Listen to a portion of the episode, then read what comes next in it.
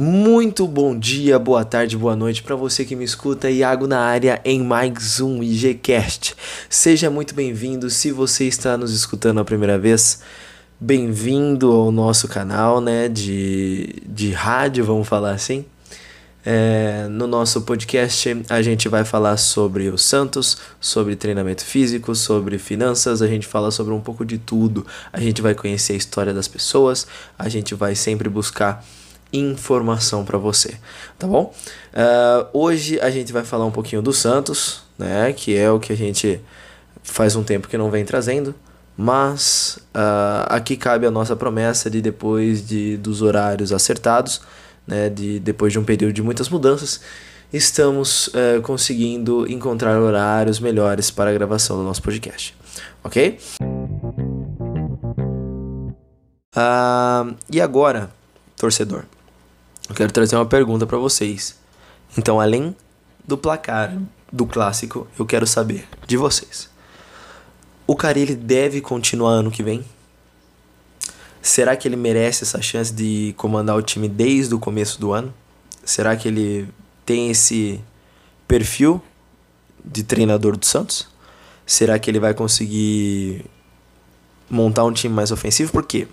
Porque eu percebo muito torcedor do Santos reclamando dele mesmo ele trazendo resultado de 2 a 0 mesmo ele tendo melhorado muito, tendo a segunda melhor campanha de defesa no retorno, depois da chegada dele, perdão, a segunda melhor apenas atrás do Atlético Mineiro, que é o atual é, líder do campeonato. Então você vê o quanto que ele melhorou a nossa defesa.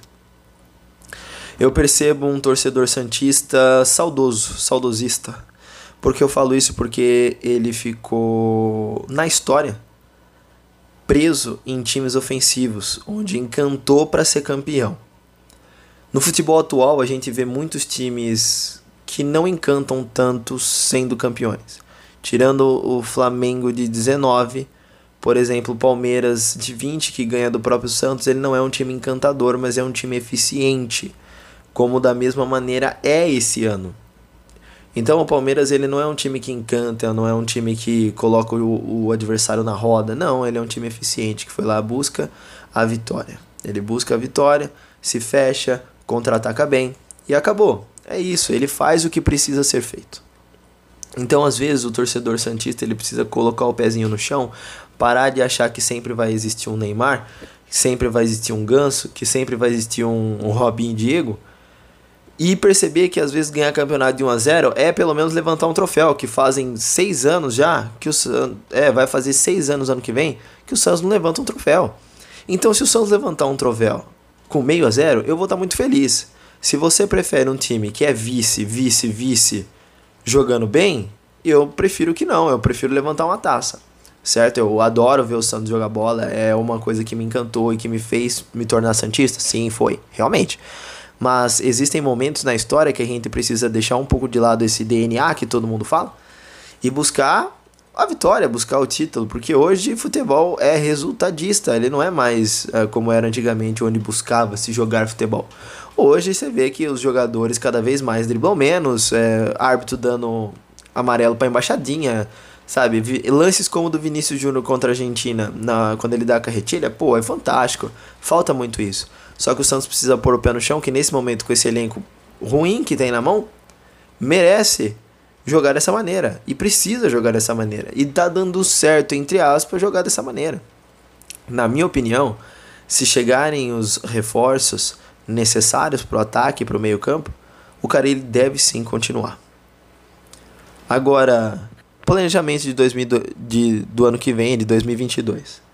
Vejam, o time do Santos é um time que tem um elenco relativamente muito jovem, mas é um elenco que é, falta muitas peças. Né? Falta um, um, um, meia, né? falta ali o 10, que há muitos anos o Santos não tem. Uh, falta o 9, que há muito tempo o Santos não tem. E aí é que eu, que eu vou fazer mais uma indagação para vocês.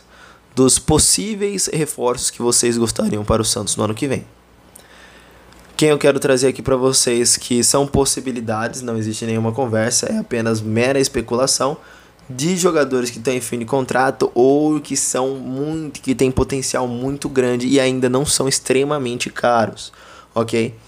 Uh, por que eu quero trazer isso para vocês? Porque se o Santos manter esse time sem nenhum reforço, possivelmente o Santos vai ficar na mesma, brigando para não cair, não vai conseguir nada no Paulista. A gente tem que ver se vai para Libertadores, se vai para Sul-Americano, se não vai para nada, entendeu? Ainda tem a Copa do Brasil. Então o Santos tem que ficar de olho nessa situação. Uh, vamos lá. O primeiro cara que eu quero trazer aqui para vocês é o Ricardo Goulart. O Ricardo Goulart, ele fechou seu contrato na China, ele tá de volta ao Brasil, ele quer voltar a jogar no Brasil, ele tá sem contrato com nenhum time. Mas ele tem um grande empecilho, é um ótimo jogador, já tem toda a sua história consagrada, foi muito campeão na China também. Mas é aquilo. Ele chegou a vir pro Palmeiras, se machucou.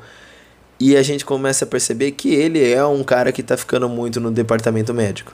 Será que compensa trazer um cara como ele? Não sei. É uma questão que eu faço. Na minha opinião, é um grande jogador, mas que mais vai ficar no departamento médico do que jogar bola. Da mesma maneira, o Guerreiro. O Guerreiro também fechou seu contrato com o Inter, ele não tem contrato mais com ninguém. E ele poderia ser um reforço, né? O verdadeiro 9 que falta.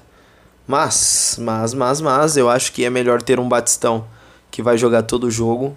Se bem que ele se machucou, ok, mas isso me aparenta ser mais uma questão é, física ali, ou má sorte, do que a, a, própria velhice, né? Ou velhice. velhice de um cara de 36 anos é complexo. Mas eu falo assim, de a idade mais avantajada, né, para um jogador de futebol. Vamos falar assim, que acaba não é, se tornando mais propício a lesões. Mais um jogador que eu trago para vocês é o Pato o Pato traz muitas divergências de opiniões, mas eu quero trazer dois lados. O Pato é aquele verdadeiro incógnita. Se ele quisesse jogar bola, se ele quisesse, tivesse um planejamento no qual fizesse ele abrir o olho e ter vontade de jogar bola, acredito que ele seria um grandíssimo reforço. Mas é como um Cueva, só vai jogar quando quer. Então, eu também não sou tão a favor. Mas fala aí se você for. Tem o Felipe Luiz, que eu não gosto muito, tá? É um grande jogador, é um cerebral, né? É um lateral cerebral. Mas eu prefiro que não venha para o Santos. Não gosto muito do perfil dele, mesmo ele sendo um ótimo jogador. Prefiro que não, prefiro que vá buscar um lateral um pouco mais jovem, que tenha um pouco mais de, de longevidade dentro do clube, vamos falar assim temos que falar, não podemos deixar de fora o nosso menino Soteudo, que o presidente falou que não vai fazer esforço nenhum para trazer. Mas eu, infelizmente, eu sei que eu não tenho nada dentro do Santos, mas eu acho que é uma verdadeira. como posso falar? Descaso do presidente não tentar. Porque ele quer voltar, ele disse que poderia até abaixar o salário. Nada como uma conversa, nada como é, uma ação de marketing de algum patrocinador, um patrocinador master faça a, a contratação dele. É, como vários times já fazem isso. É, porque, cara, ele já é um, um menino identificado com o time, ele é muito novo, ele vai trazer dinheiro de volta mais para frente, ele vai trazer retorno futebolístico também. Então seria excepcional a volta dele, se fosse possível. Agora, jogador e um jogador que na minha opinião tem muito, muito, muito, muito potencial mesmo, muito potencial mesmo. Assim como lá atrás no Goiás o Michael tinha potencial e o Bruno Henrique tinha potencial e o Santos acabou trazendo o Bruno Henrique e tentou o Michael e não conseguiu na época. Acredito que o Mikael do esporte joga absolutamente muita bola e ele seria o 9 per perfeito para o Santos, perfeito por ser jovem, por ser forte, por ser goleador, por cheirar gol. Mas eu tenho certeza que o Santos nem vai tentar olhar para ele. É óbvio que não. Tem ainda o Gilberto como 9, tem ainda o Ricardo Oliveira, que no último podcast comentou sobre a volta dele, que seria muito legal. Eu acho válido para alguns jogos do Paulista, faz um contrato do Paulista até o fim do, do Paulista. Se ele for bem, estende mais um ano, deixa ele se aposentar na vila. É um cara merecedor, é um cara que sempre honrou a camisa, independente do que aconteceu. É, ele nunca deixou o Santos assim, sabe? É, falou mal, não, ele sempre agradeceu, então acho que ele mereceria essa chance. Mais dois nomes para encerrar. eu quero falar do Vinha, do Ceará, que também é um cara já um pouco mais caro em tese, mas que traria um retorno futebolístico muito bom, porque ele é um jogador que o Santos não tem há muito tempo. Ai, mas o Pirani tá jogando bem. Tá bom, mas o Piranha é aquele cara que vai jogando mal, mal, mal, a torcida começa a pegar no pé, aí ele vai lá, dá uma fatiada, põe o cara na, frente, na cara do gol, dribla 3, 4, faz uma jogada. Não, tem que deixar o cara, o cara é excelente, tem potencial, vamos dar tempo para ele. E aí ele acaba ficando no time. Na verdade, ele tem muito, muito, muito potencial, o Piranha. Só que pela juventude ele é muito irregular. E eu acho que deveríamos ter um 10 fixo para ele aos poucos ir entrando nos jogos e se destacando, o Pirani no caso. Com muita calma, ele é novo ainda, não tem por que ter essa pressa toda. E por fim, para encerrar, o Nicão. O Nicão, que está com o seu contrato do Atlético Paranaense encerrando, um, ele já disse que vai sair. Acho que seria uma boa reposição para o Marinho. Não acredito que o Marinho fique ano que vem, infelizmente. Gostaria que ficasse mas não acredito, acredito que ele vá se transferir ou para fora ou até mesmo para o Brasil. Mas não acredito nele ficando. Acho que é um jogador dinâmico, é um jogador que raçudo, é um jogador que é inteligente, que é driblador, que ele pode se encaixar bem no time do Santos. É uma ótima peça para ter no elenco, Nicão. Uma ótima peça. E eu quero falar agora, encerrar, falando sobre o Lacava. O Lacava, junto com o Sandri, junto com o Ângelo pode formar um trio espetacular pro ano que vem. Torcedor, acredito que teremos um bom trio se o Carilha assim permitir e tiver a visão de colocar os três desde o começo da temporada, tentar fazer os três se entrosarem durante o Campeonato Paulista, teremos um trio fenomenal com Lacava, Sandri e Kaique ainda, coloco o Kaique. Me fugiu outro nome, mas eu coloco o Kaique nesse meio. O Kaique ele já é uma realidade, mais do que o Sandri. O Kaique, mas assim, eu falo assim mais porque o Sandri acabou se machucando, né? Então é, nesse período fora a gente não sabe como ele vai voltar. A gente não tem ideia como ele vai voltar se ele vai voltar seguro, se ele vai voltar inseguro ainda por, por causa do joelho, se ele vai voltar com o tempo de bola ou não. Só o tempo vai dizer e é melhor que ele volte diretamente no, no Paulistão do ano que vem, para ele ter tempo de ganhar ritmo, com tranquilidade, com times teoricamente mais fracos, com jogos não tão pegados, não tão decisivos, para que assim ano que vem ele tenha potencial. Eu tinha esquecido, perdão, peço perdão a todos do Ângelo, estava falando do Ângelo, né? Então, esse trio Lacava, Sandri e Ângelo, juntamente com o Kaique, são quatro jovens que podem sim se tornar realidade ano que vem, tá bom? Peço perdão mais uma vez pelo erro ali de ter esquecido o nome do Ângelo. Mas o Ângelo vem mostrando a cada jogo que ele pode sim ser mais um substituto do Marinho e ter ainda no elenco um Lucas Braga jogando um pouco melhor e o Nicão, acho que seria muito interessante.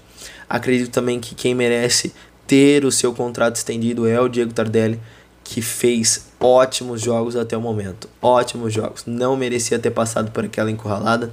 Não merecia mesmo. Outros jogadores, na verdade, nenhum jogador merecia passar por uma situação daquela. Nada que fira, fere, né? Nada pode ferir uma outra pessoa em hipótese alguma. Não pode acontecer isso de maneira nenhuma. Deveria ter acontecido cobranças para outros jogadores, mas não para o Tardelli. E cobrança lá do estádio, no qual você fala com o jogador, não na qual você agride e joga as coisas, certo? Cobrança é falado, cobrança é você ir lá fazer um comentário construtivo de como o cara pode melhorar. Não só falar que o cara é ruim, certo? É você falar como ele pode estar tá melhorando o futebol dele. Ok? Então eu agradeço se você escutou até aqui. Eu me despeço de vocês agradecendo se ouviu até o momento. Peço mais uma vez que vocês se, se inscrevam, né? Vocês é, nos sigam no Instagram, tá bom? No IGCast também é só procurar lá, IGCast que estaremos lá. Possivelmente tentarei colocar este podcast, é, esse episódio aqui falando do Santos e da permanência do Carilli. É, vou tentar colocar no Instagram para vocês. me despeço mais uma vez, agradeço e fiquem bem. Até uma próxima. Fui.